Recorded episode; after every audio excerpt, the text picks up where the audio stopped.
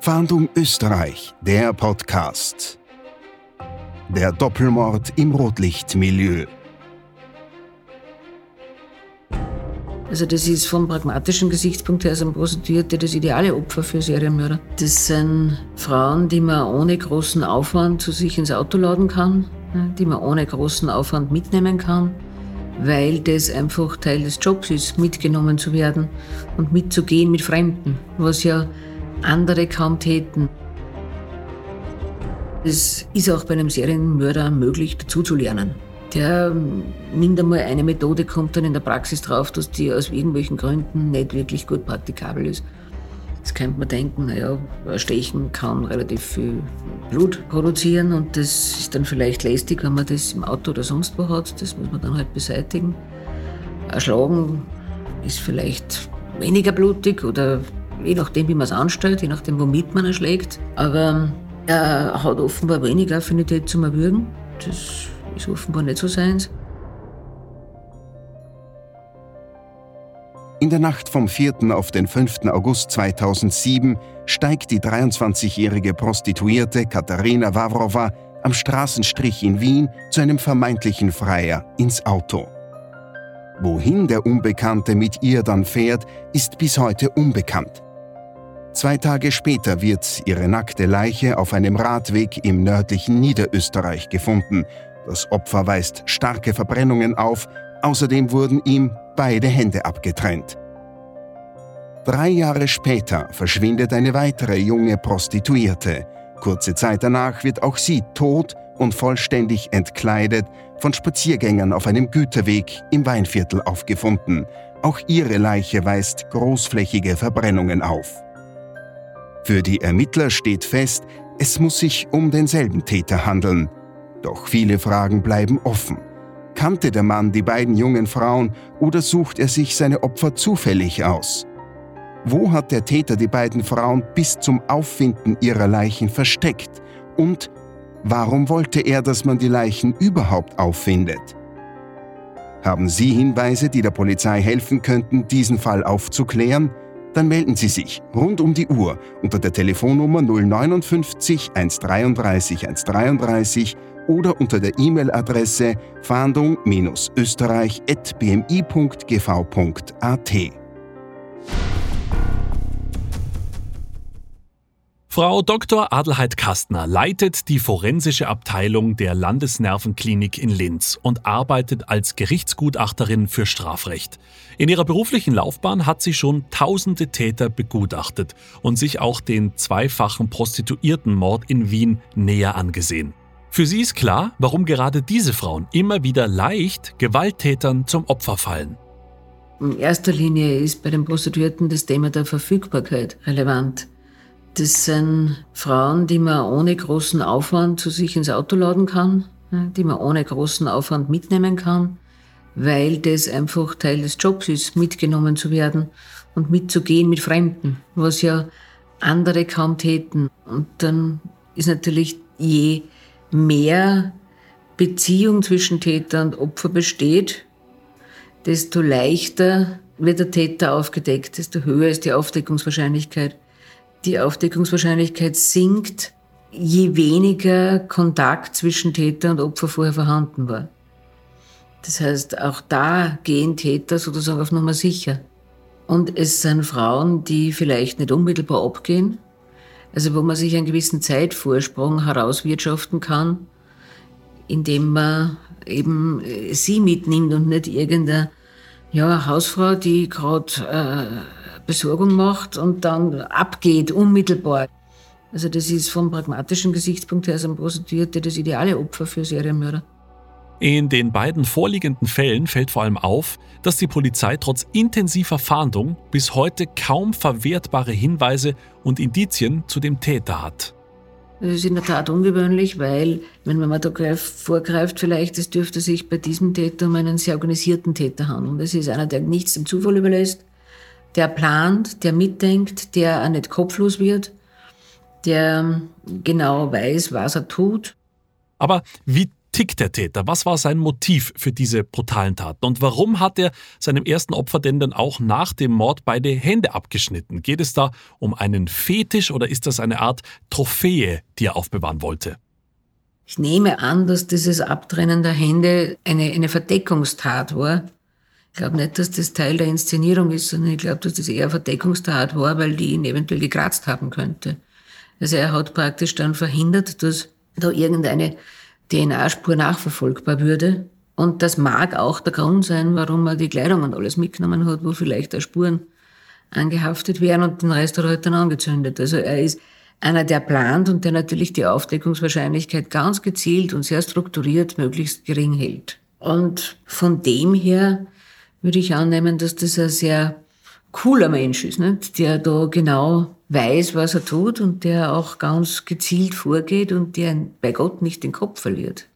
Die beiden Taten geben nur wenig Hinweise her und es gibt ja auch kaum Spuren zum Täter. Das Spannende ist, was er in der Zeit mit ihnen getan hat. Ne? Weil wenn man jetzt davon ausgeht, dass eine Frau sich nicht jetzt über 24 Stunden ohne Gegenwehr oder ohne irgendwie größeren Wirbel zu machen bei einem Menschen befinden wird, dann müsste man fast annehmen, dass das Töten relativ rasch, nachdem er mit ihr weggefahren ist, passiert ist. Dann behält er über 24 Stunden ein Leich bei sich. Zu welchem Zweck? Ne?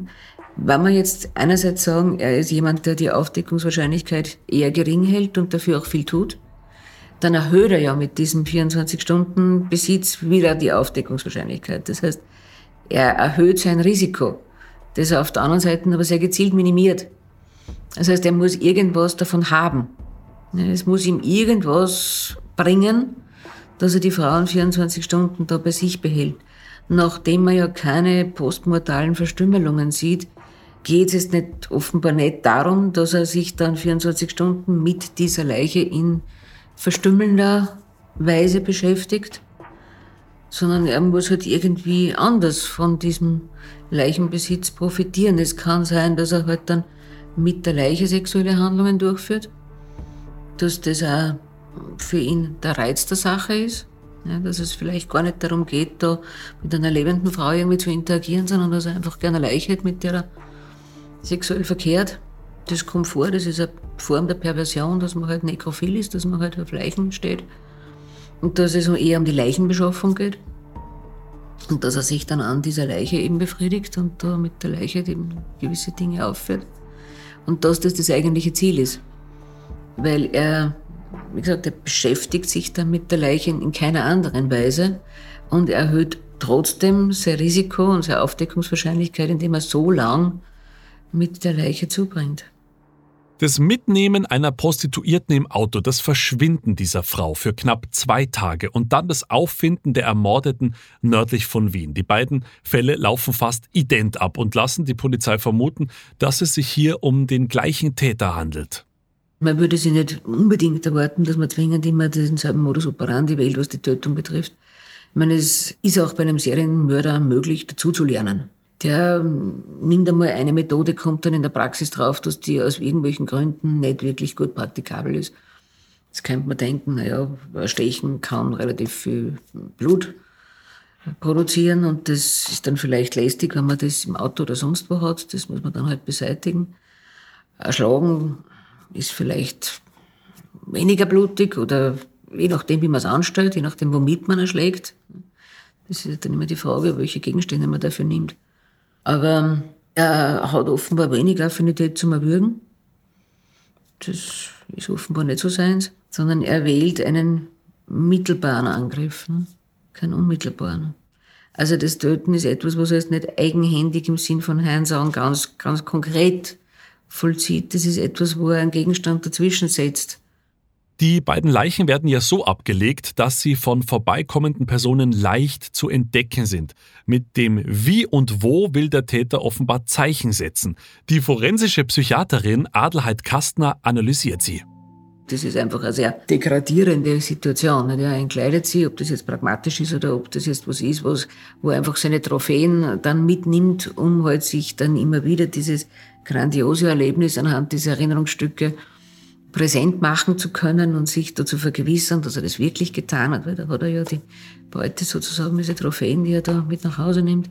Oder ob das jetzt den pragmatischen Hintergrund hat, dass er halt jegliche DNA-Anhaftung da nicht kenntlich machen wird, wobei er sie anzündet da. Also das wird wahrscheinlich eher in die Trophäenkategorie gehören. Aber so, wie er sie auflegt, er legt alle, er präsentiert sie. Er präsentiert sie nackt und bloß, erniedrigend, degradierend, entwürdigend. Er spreizt beiden die Beine. Man könnte sie auch mit geschlossenen Beinen hinlegen, das macht er nicht. Er legt sie mit geöffneten Beinen hin, was natürlich auch eine gewisse sexuelle Konnotation nahelegt. Und er stellt sie sozusagen zur Schau. Auf eine für die Opfer sehr ja, erniedrigende Art. Daraus kann man schon schließen, dass er jetzt keine sehr positiven Gefühle Frauen gegenüber hegen dürfte. Aber so ähnlich beide Fälle auch sind, was bei den beiden Toten auffällig ist, ist ja, dass sie auf unterschiedliche Weise abgelegt wurden. Also das ist extrem schwer zu interpretieren, warum man die eine am Bauch und die andere am Rücken legt. Aber es ist überhaupt die Schwierigkeit bei dem, bei dem Fall ist überhaupt die, dass man zu wenig Opfer hat.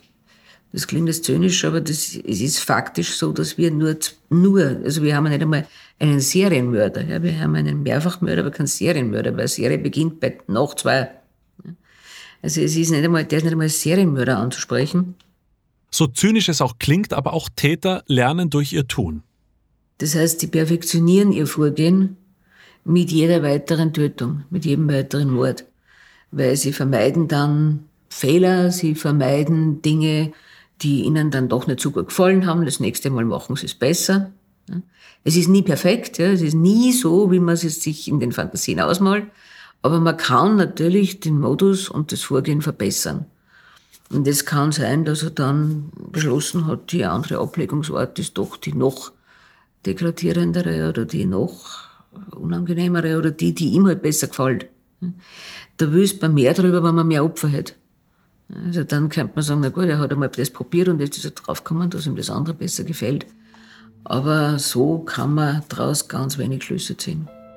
Doch warum gibt es nur zwei Tote? Es ist ja schwer vorzustellen, dass die Mordgelüste des Täters danach befriedigt waren.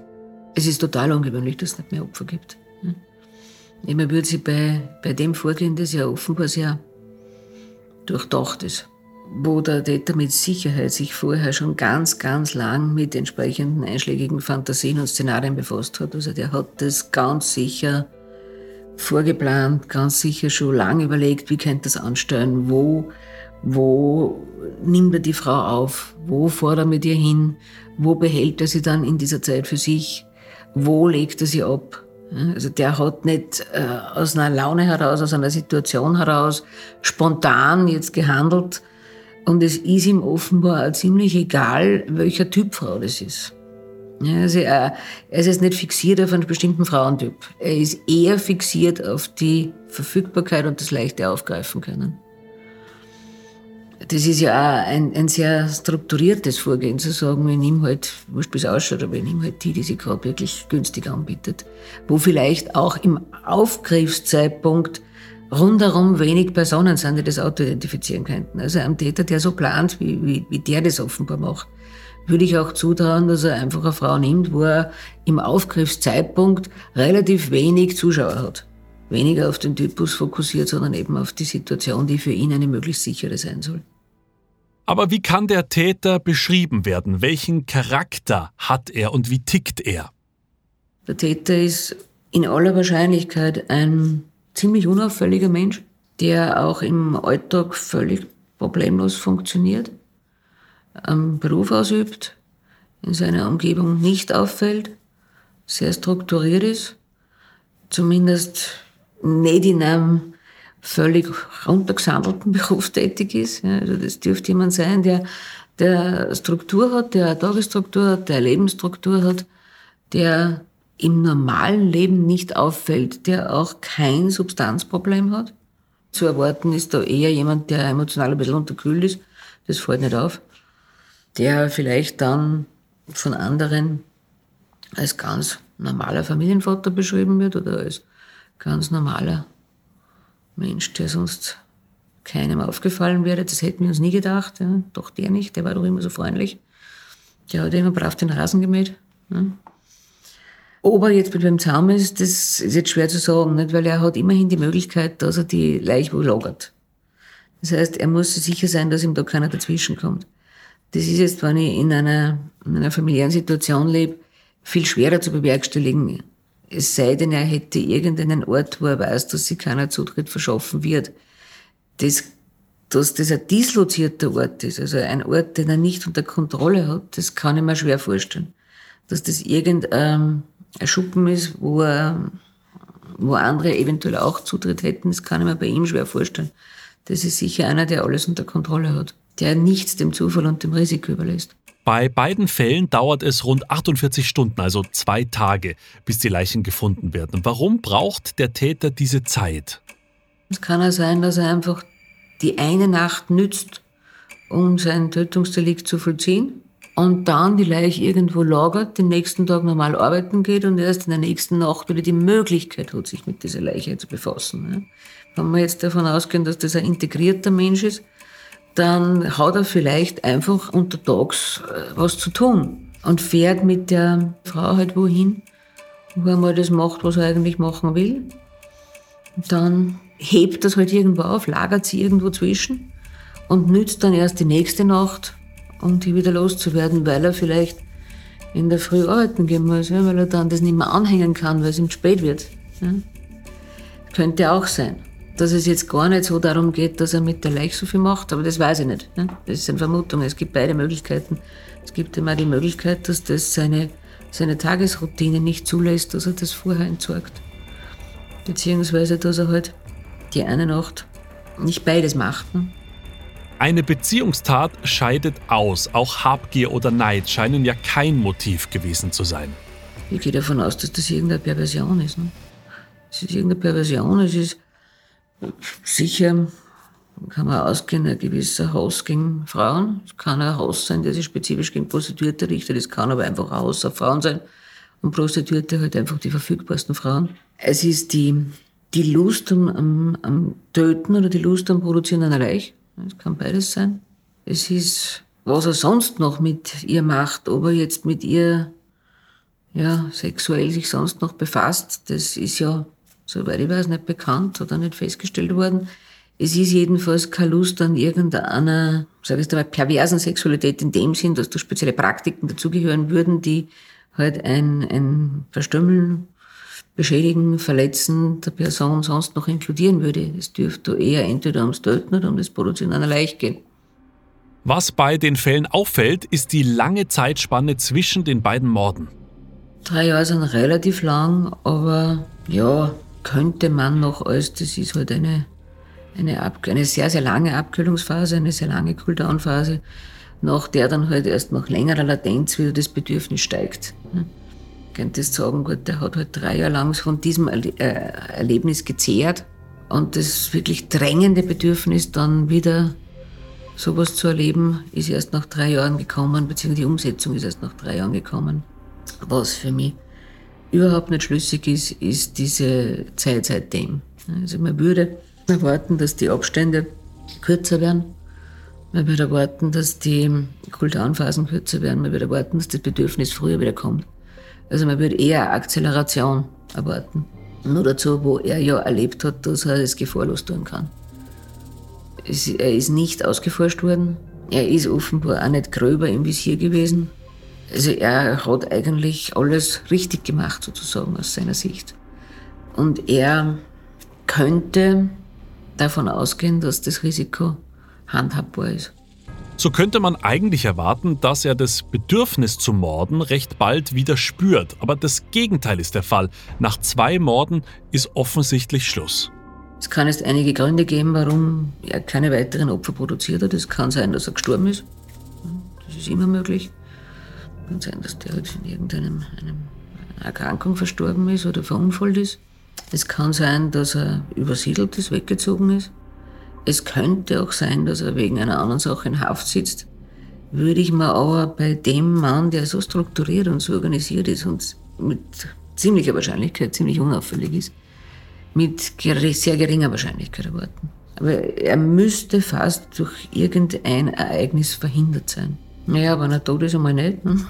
Wenn, wenn das der Grund ist, kann man es mir ausschließen. Wenn er übersiedelt ist, werden wir es vielleicht nicht wissen. Vielleicht ist er irgendwo hingezogen, wo man jetzt die Fälle nicht in Verbindung bringt.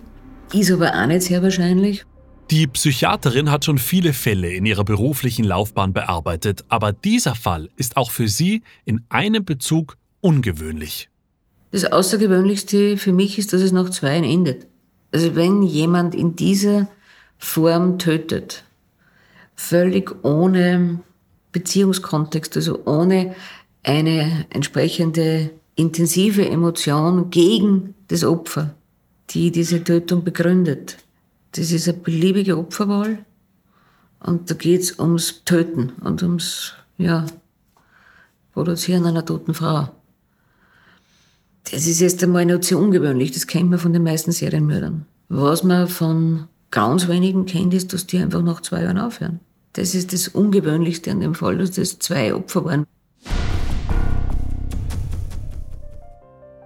Wir fassen zusammen. Am 4. August 2007 steigt Katharina Wawrowa, eine 23-jährige Prostituierte aus Tschechien, am damaligen Straßenstrich beim Wiener Prater in das Auto eines vermeintlichen Kunden.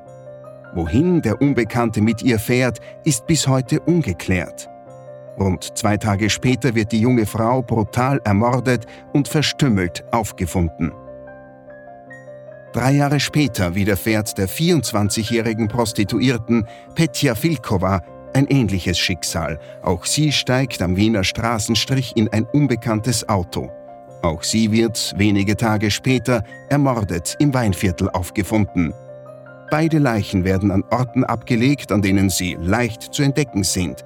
Und Beide Leichen werden an dem späteren Fundort auch noch angezündet.